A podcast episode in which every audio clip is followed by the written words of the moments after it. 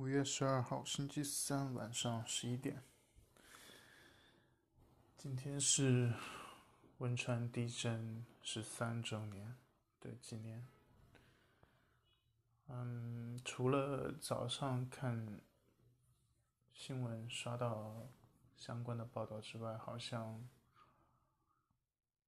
在其他的地方就没有太多的讨论跟曝光吧。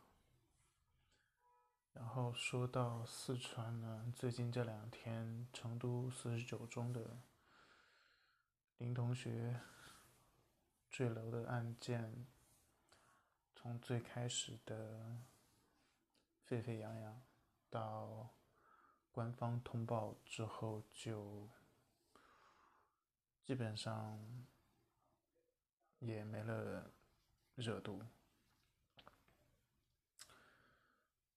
这些事情其实就如同曾经发生过的每一件事情一样，在曝光的初期都是沸沸扬扬，但是立马各种部门，然后网络各种屏蔽，立马就没了消息，大家也没有。讨论的热情，然后当事人也都，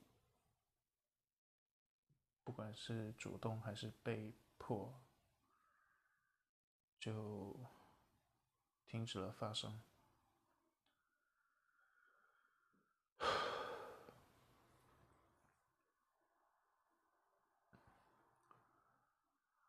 嗯。我不知道，就是类似这样的事情再次发生的时候，面对这些事情的人，到底是会做什么样的选择？是明明知道挣扎是没有用的，就直接放弃挣扎，还是？明明知道挣扎没有用，但还依然先要挣扎一番，再做一些妥协。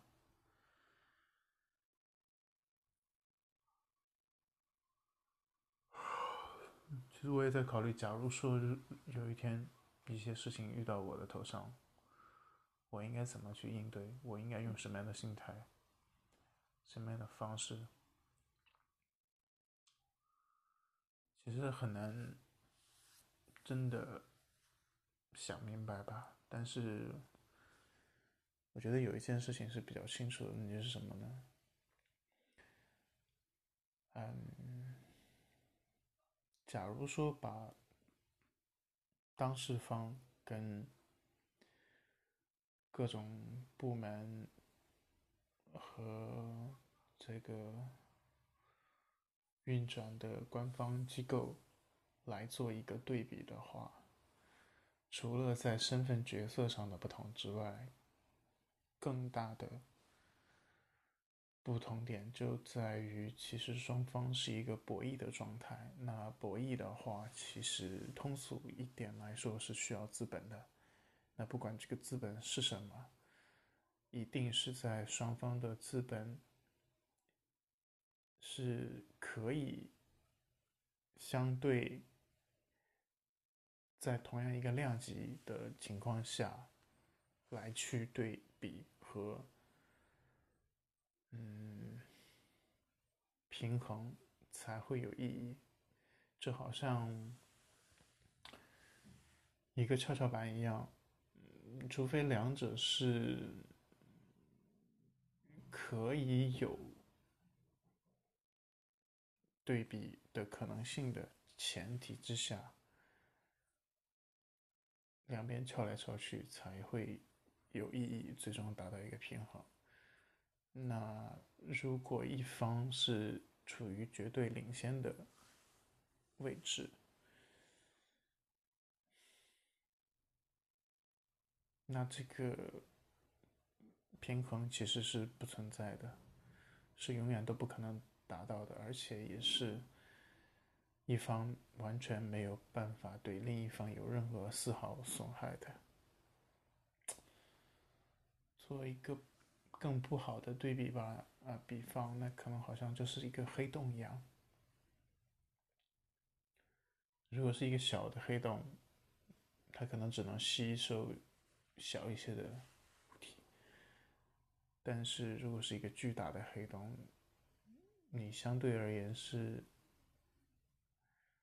毫无存在感，完全可以忽略不计的一个存在。那只有是大的黑洞吸收掉小的黑洞，不可能是小的黑洞吃掉大的黑洞，是吧？就是一面这么一个简单的逻辑。这个对比如果想明白了，好像似乎听起来比较绝望吧？就是假如。每一个人都遇到这样的事情，都这么去考虑，然后大家都不去做任何的事情，那难道这样就是对的吗？或者这样就一定是不挣扎就是最好的选择吗？啊，我也不知道。但是也许在被吞噬掉之前。